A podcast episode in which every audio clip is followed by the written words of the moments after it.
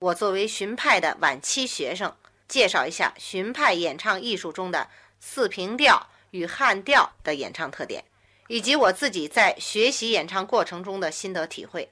我原来是北京市戏曲学校1959年首届毕业生，毕业以后呢，就直接分配到了荀慧生京剧团，接触荀派，迷上了荀派，也是从59年以后才开始的。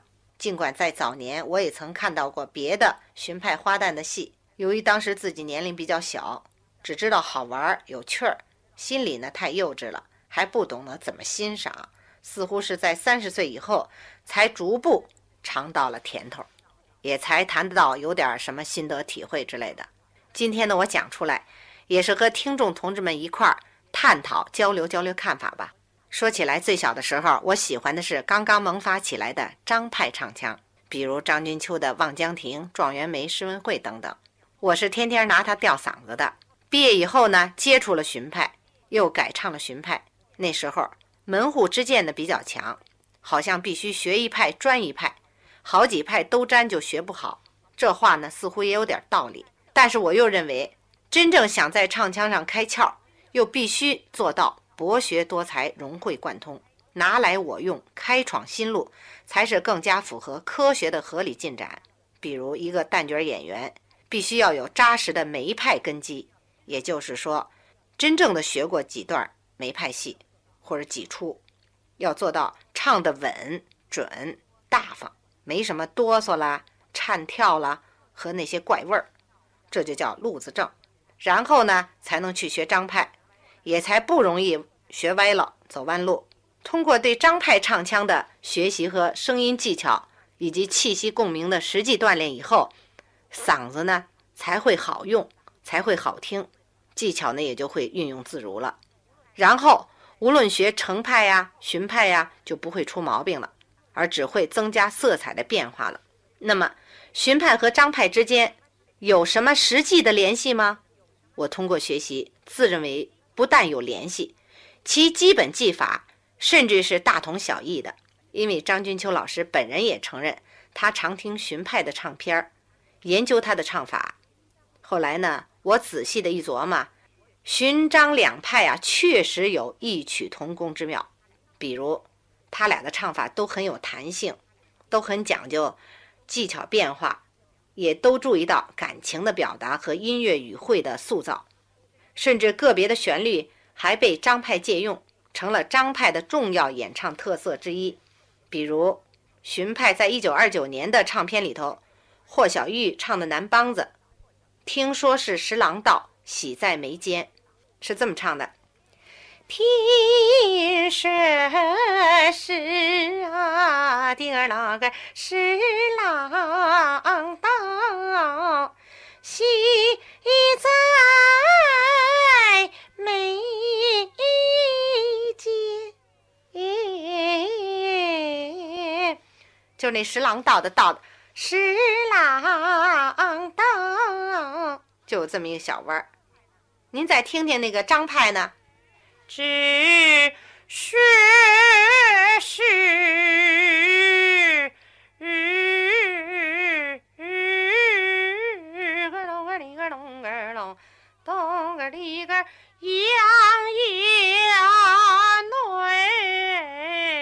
这弯儿就跟那个霍小玉里头那十郎道是一个弯儿，这俩地方是一样的，可是是互相借鉴又自成体系的。就是说啊，他占的时值啊比那个荀派的长一点儿。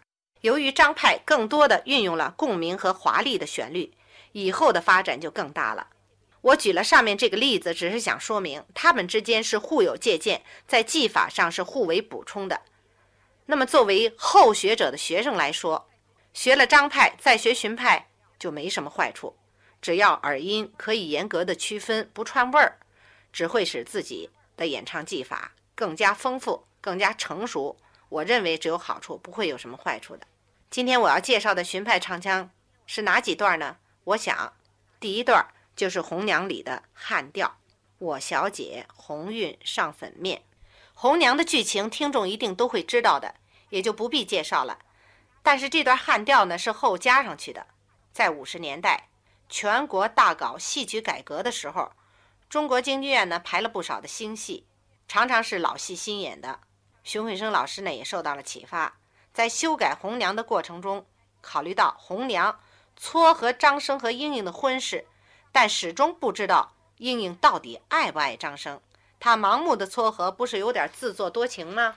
所以，当张生托红娘将一封表达爱情的信送给英英小姐的时候，红娘就反问他：“我问问你，你爱慕小姐吗？”张生说。当然是爱呀，红娘又说：“那你知道我们小姐爱你不爱呀？”张生说：“这个。”红娘说什么这个那个的。我们小姐要是不爱你，我冒冒失失的把这封书信递给她，你这不是叫我找一顿打吗？哎，就是为了试探小姐到底对张生的真实感情如何，这才定下了听琴之计，以探虚实。所以呢，我小姐红晕上粉面这段汉调就是在听情这场时候唱的，唱词是这样：我小姐红晕上粉面，红娘心中这才了然，只道她手里无邪念，款款地呀深情，她流露在眉间，默默含羞在一旁立战，这样的娇态我见犹怜，罢罢罢。哪顾得受牵连？我成全他们的好姻缘，请先听一遍我的录音。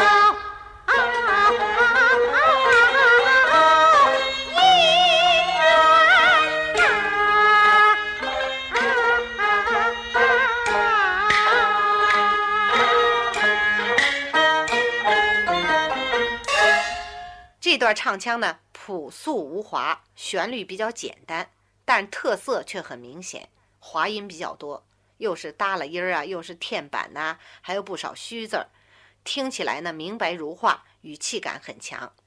比如“我小姐”这三个字儿，便有一个上滑音，一个下压音。我小姐红云上。啊啊啊啊啊啊啊粉面，我小姐，我小这不是上滑吗？我小姐下压。然后呢，红云上粉面呢，那个面字呢又有一个耷拉音儿。红云上啊啊啊粉面，耷拉下来。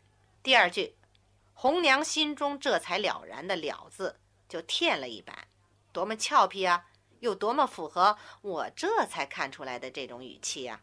您听我唱唱。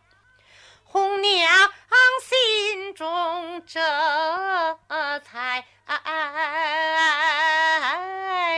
了然，这不是添了一版吗？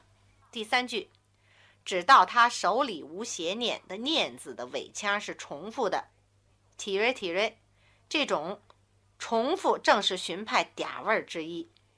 直到他。滴个里个噔，手里无无邪念，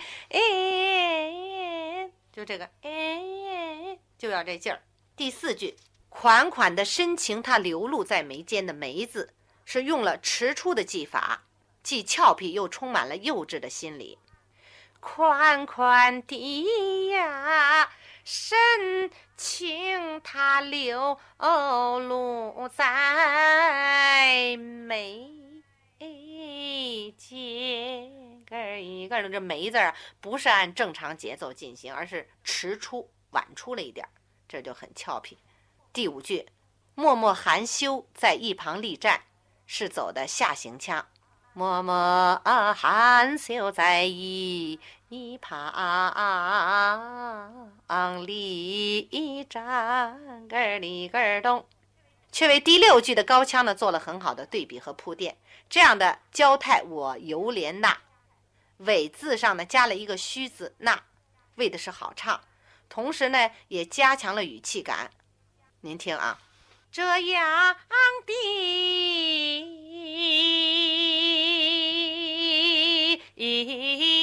叫太我姐的个啷个有脸呐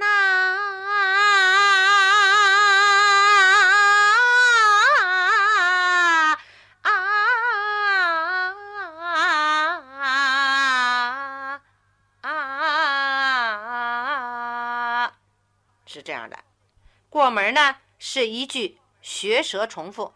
噔噔当啷当啷当啷当啷儿当啷当一个啷儿当个一个里个叭，接着下去这叭叭叭，那顾得受牵连？我成全他们的好姻缘。这最后一句呢，又有一个虚字，那一共呢八言八句的唱词呢，却在行腔的过程中用了三个虚字，什么呀呀、呐呀、呐呀，显得娇声嗲气，充满了年龄感和语气感。听来呢，其声如人呢，意味无穷，而韵味呢，完全是区别于其他普通的二黄原版或四平调，而它又是同样的中速节奏，没有现代观众所腻味的那种慢慢腾腾、没完没了的长腔，而它又是荀派所独有的一段。您再听我唱着最后的一句：吧啊吧啊吧啊啊的个噔。那顾得手牵连的里个等我成全他们的好姻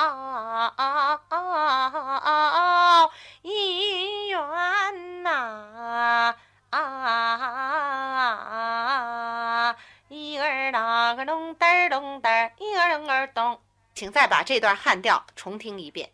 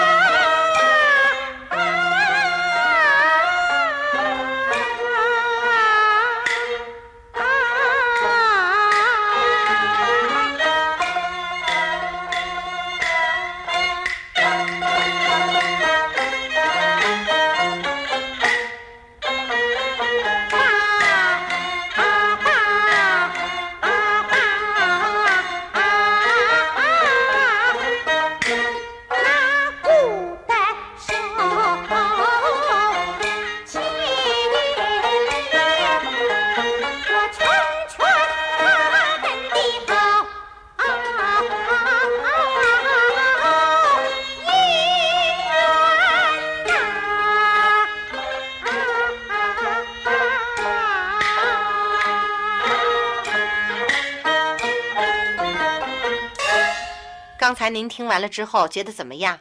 像不像我说的那么好听啊？下面我再介绍一段荀派唱腔中，也是红娘里的正式的四平调。余叔岩老先生有一句名言：“唱的最高境界是说，也就是说，唱不能为唱而唱，而唱的要像说话一样动听动情。”我看咱们还是先听一遍录音，再来分析它吧。